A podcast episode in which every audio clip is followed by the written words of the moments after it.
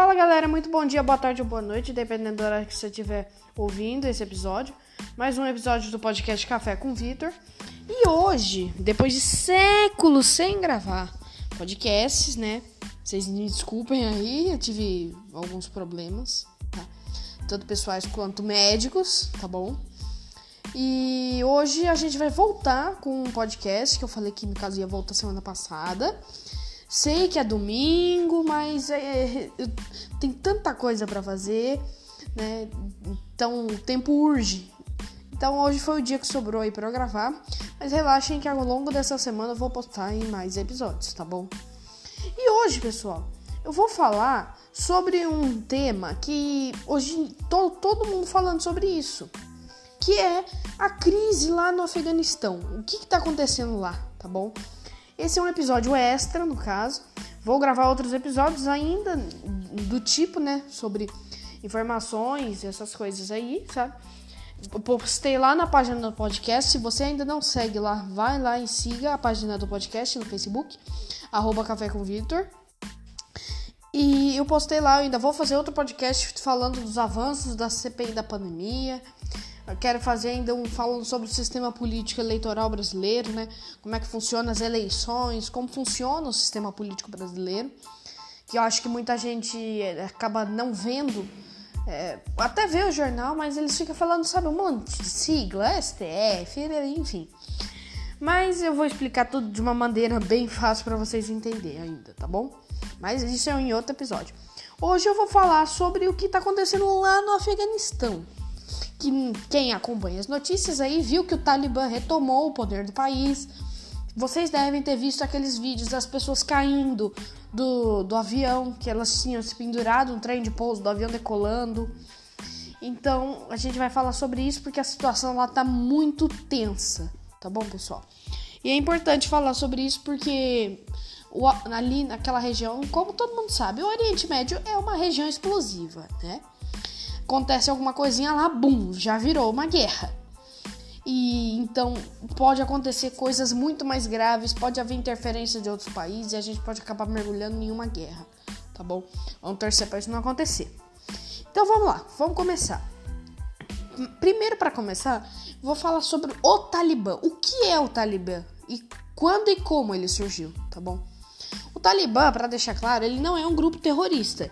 Ele é um grupo fundamentalista que atua no Afeganistão desde os anos 90, com uma visão extremista da região islâmica. A gremiação atua tanto de forma política quanto militar. Ou seja, os caras eles são radicais, é a expressão co correta, entendeu? São extremistas, tá bom? A origem do Talibã, ela se deu após a Guerra Afegã Soviética, né? Que aconteceu lá em 1979 até 1989. Foi quando a União Soviética entrou lá no Afeganistão e teve o combate entre os soviéticos e os mujahidins, né, que é os, os guerreiros santos, né, para libertar o, o Afeganistão, não deixar os soviéticos tomarem conta de lá. Tanto que o Afeganistão ficou conhecido como Vietnã soviético, né? Porque os, no Vietnã os americanos levaram, levaram uma porrada do, dos, como é que chamava os guerreiros? Os guerrilheiros contra os Estados Unidos no, no Vietnã? Eu nem lembro agora. É, Vietcongs, né? E no Afeganistão, os soviéticos levaram um pau histórico do, dos mujahidins, tá bom? Nesse conflito, a União Soviética e o governo do Afeganistão, de orientação marxista, né, que naquela época o Afeganistão era ligado à União Soviética, e que havia chegado ao poder com um golpe de Estado em 1978, enfrentaram milícias ligadas ao Paquistão e à Arábia Saudita. Curioso que a Arábia Saudita não é ali do lado, não. Tem que atravessar alguns países para chegar na Arábia Saudita. Esses grupos paramilitares, chamados Mujahidins, tinham também apoio logístico e treinamento dos Estados Unidos e da Inglaterra. Essa foi uma das chamadas guerras por procuração, comuns no embate entre os Estados Unidos e a União Soviética. Os, do, os dois países ficavam entrando em guerra nos países para ter apoio, entendeu? Foi o que aconteceu lá no Vietnã. Os Estados Unidos se envolveram lá para não deixar o, o, chamado comunismo, né? Que eu ainda vou fazer um podcast explicando direito. É, se espalhar no Vietnã. Não deu certo. Os americanos entraram lá na Coreia. Tá certo que a Coreia não deu muito certo também, né? E o Afeganistão entrou lá, o, a União Soviética entrou no Afeganistão, tá bom? E teve outros conflitos aí na África e tudo. E isso daí acontecia toda hora entre os Estados Unidos e a União Soviética. Porque, e eles nunca entravam em conflito direto. Então eles iam lá e apoiavam um país e o outro apoiava outro e boa. Por isso que foi chamada Guerra Fria. E não houve combate direto entre os dois países. Entre as tropas que receberam treinamento, dinheiro e armas dos Estados Unidos estavam nomes como Muhammad Omar, Akhtar Mansour, desculpa se eu não estiver falando certo, mas eu não falo afegão, tá bom?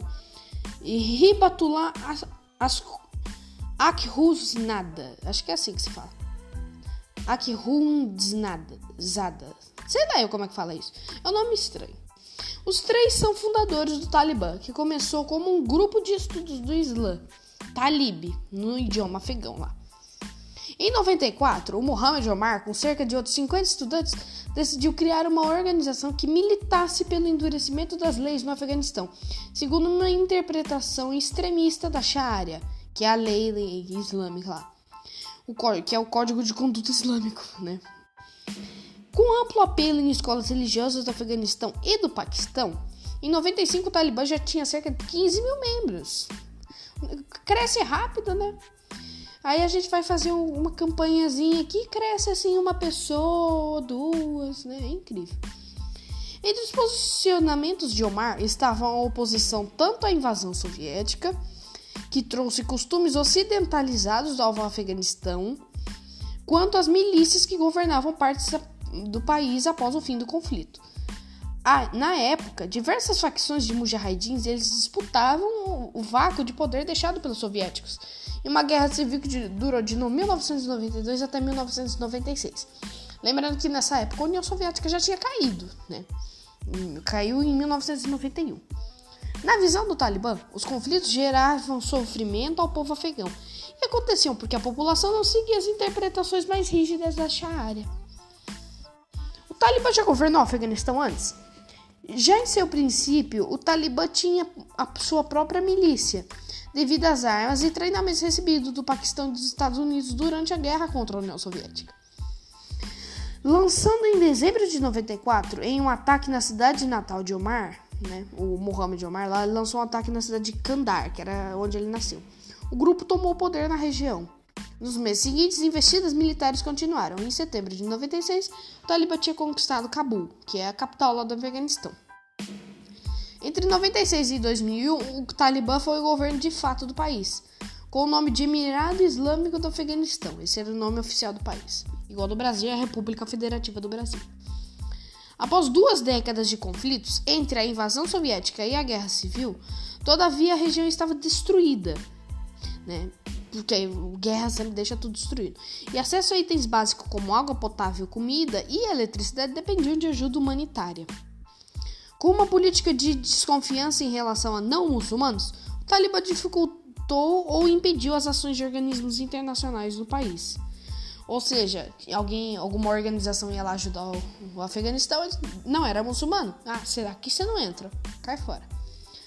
Durante seu governo, o Talibã firmou parceria com a organização terrorista, né, com o grupo terrorista Al-Qaeda, a famosa Al-Qaeda, né, que tinha o líder lá, Osama Bin Laden, que atacou as torres gêmeas lá em 2001. O grupo criado pelo Bin Laden teve grande interação com as forças de segurança do Afeganistão no período, auxiliando o governo do Talibã a manter a autoridade no país, mesmo com o colapso social. Então, os dois atuavam junto para manter ali o Afeganistão. O Talibã é uma, é uma organização terrorista? Isso é uma pergunta que muita gente, que eu tô percebendo que muita gente tá fazendo. A princípio, né, ou seja, no início, o foco do Talibã não era atuar como um grupo terrorista. Embora tenha posicionamentos similares aos de grupos como Al-Qaeda e, e o Daesh, que é o Estado Islâmico, tá?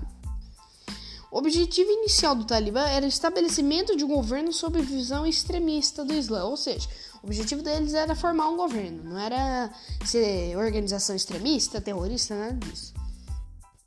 Diferente dessas organizações, né, do Estado Islâmico e do, da Al-Qaeda, que realizaram ações como o atentado das Torres Gêmeas em 2001, diversos ataques à bomba em países como Inglaterra, Espanha, Iraque, Indonésia, né?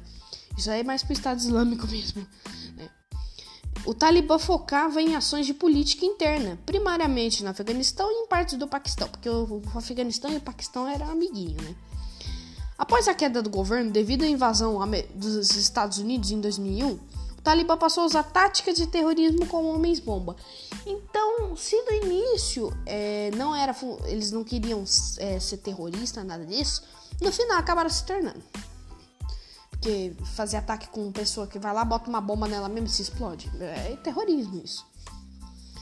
Há ainda relações próximas do Talibã com grupos terroristas. Né? A Al-Qaeda, por exemplo, atuou durante anos dentro do governo afegão. Na época que este era comandado pelo Talibã. Você lembra que eu disse que os dois eram amiguinhos? Al-Qaeda e o Talibã? A filha de Muhammad Omar, que é um dos fundadores do Talibã, se casou com um dos filhos do Bin Laden e estreitamento dos laços entre os dois grupos. Olha lá que bonito, né? Apesar de não ter sido sempre considerado um grupo terrorista por não realizar habitualmente ataques e atentados como organizações do tipo, o Talibã é conhecido por usar de violência extrema. Entre suas ações, a execução de opositores, coerção e ameaças. Ou seja, eles podem não ser terroristas, mas são extremistas, tá bom? e violentos, com toda certeza. A ativista paquistanesa Malala Yousafzai, sei lá eu como é que fala, eu sei que é Malala. Por exemplo, ela ficou conhecida por suas resistências políticas do Talibã, que proíbe mulheres de, de estudar nas religiões que ocupa. Em 2012, ela foi atacada por um atirador do Talibã em retaliação ao seu ativismo. Pois é, né? Como o Talibã retomou o, o, governo do Afeganistão, né? Como é que eles conseguiram conquistar o país de novo? Após o ataque da Al-Qaeda às Torres Gêmeas em 2001, o governo dos Estados Unidos, que na época estava lá no governo do George Bush, lá, em conjunto com outros países, invadiu o Afeganistão, dando início à chamada Guerra ao Terror, né? Que os Estados Unidos declararam guerra ao terrorismo, eles ficaram pé da vida com o ataque às Torres Gêmeas. Quem não ficaria, né? A ofensiva foi intensa e em cerca de dois meses o governo do Talibã havia sido deposto. Ao longo das duas décadas seguintes, ou seja, 20 anos, desde 2001 até agora, tropas americanas se mantiveram na região, além de realizar incursões em outros países próximos, como o Iraque, resultando aí na guerra do Iraque, na Síria e no Iêmen. Apesar de ter gasto mais de 1,5 trilhão de dólares nesse conflito, então foi bem caro, sendo que mais de um trilhão somente ao Afeganistão, o governo dos Estados Unidos nunca conseguiu remover totalmente a influência do Talibã no país, enquanto com a Al-Qaeda eles praticamente zeraram a Al-Qaeda. Até 2014, tropas estadunidenses estavam envolvidas diretamente em combates com remanescentes do Talibã no Afeganistão. Em outubro daquele ano, porém, o papel do exército dos Estados Unidos se tornou de treinamento e apoio logístico às forças armadas lá do Afeganistão. Tá, tá, certo, né? Porque a guerra não é dos americanos, a guerra tem que ser ali do, do, do povo do país. Que foi reunida em 2011.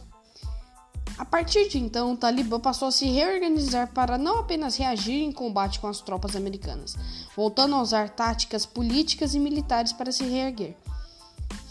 Além da, da reestruturação das milícias, o Talibã passou a atuar no interior do, do país, argumentando que a ocupação dos Estados Unidos e os governos de transição impediram, impediam, né, desculpa o erro, que o nível de vida da população melhorasse. Com um contingente renovado, tanto que as, as expectativas aí mostram que o Talibã tem cerca de 85 mil pessoas, Talibã aproveitou as negociações da retirada das tropas internacionais para retomar de forma significativa diversas províncias do Afeganistão. Em fevereiro do ano passado, já com controle territorial significativo no país, o Talibã e o governo dos Estados Unidos assinaram um acordo de paz que previu o fim da ocupação estrangeira no país, ou seja, o fim do, do, das tropas americanas. Eles iam sair de lá. Apesar da transição entre os governos do Trump e do Joe Biden ter gerado atrasos no planejamento inicial, em maio de 2021, as últimas tropas americanas começaram a retirada. Conforme as Forças Armadas do Afeganistão eram deixadas como única linha de defesa em diversas regiões do país, o Talibã avançou na captura de mais regiões. Então, isso, é, se vocês perceberem, é uma coisa que não é, não está acontecendo agora, já está acontecendo faz tempo, desde o ano passado que eles vêm retomando o, o poder lá no Afeganistão. Não é agora, há 15 dias eles tomaram o poder do país. Não. Já vem faz tempo. No começo do mês de agosto, havia apenas cerca de 650 soldados dos Estados Unidos no Afeganistão. Conforme o Talibã capturava mais regiões do país, o exército afegão permaneceu com apenas dois pelotões, ambos na capital, Cabul. Com pouca resistência, o Talibã aumentou a intensividade e a agressividade da ação, chegando a Cabul no dia 15. O presidente do Afeganistão, Ashraf, acho que é assim que se fala, Ghani fugiu do país, algumas horas antes das tropas do Talibã avançarem sobre a capital. O grupo que chegou aos limites da cidade na manhã do domingo, lá no horário deles, lá no horário local, afirmou que não tomaria a capital antes de negociar uma transição pacífica de poder. Com a fuga de Ghani, porém, o Talibã decidiu entrar na cidade. Em comunicado, o grupo afirmou que a mudança de posição aconteceu para evitar o caos e os saques, uma vez que a polícia local abandonou os postos. Na incursão, as tropas do Talibã capturaram prisões em Cabul e na cidade vizinha de Bagram, libertando milhares de prisioneiros. Entre os libertos, há membros do Estado Islâmico e da Al-Qaeda.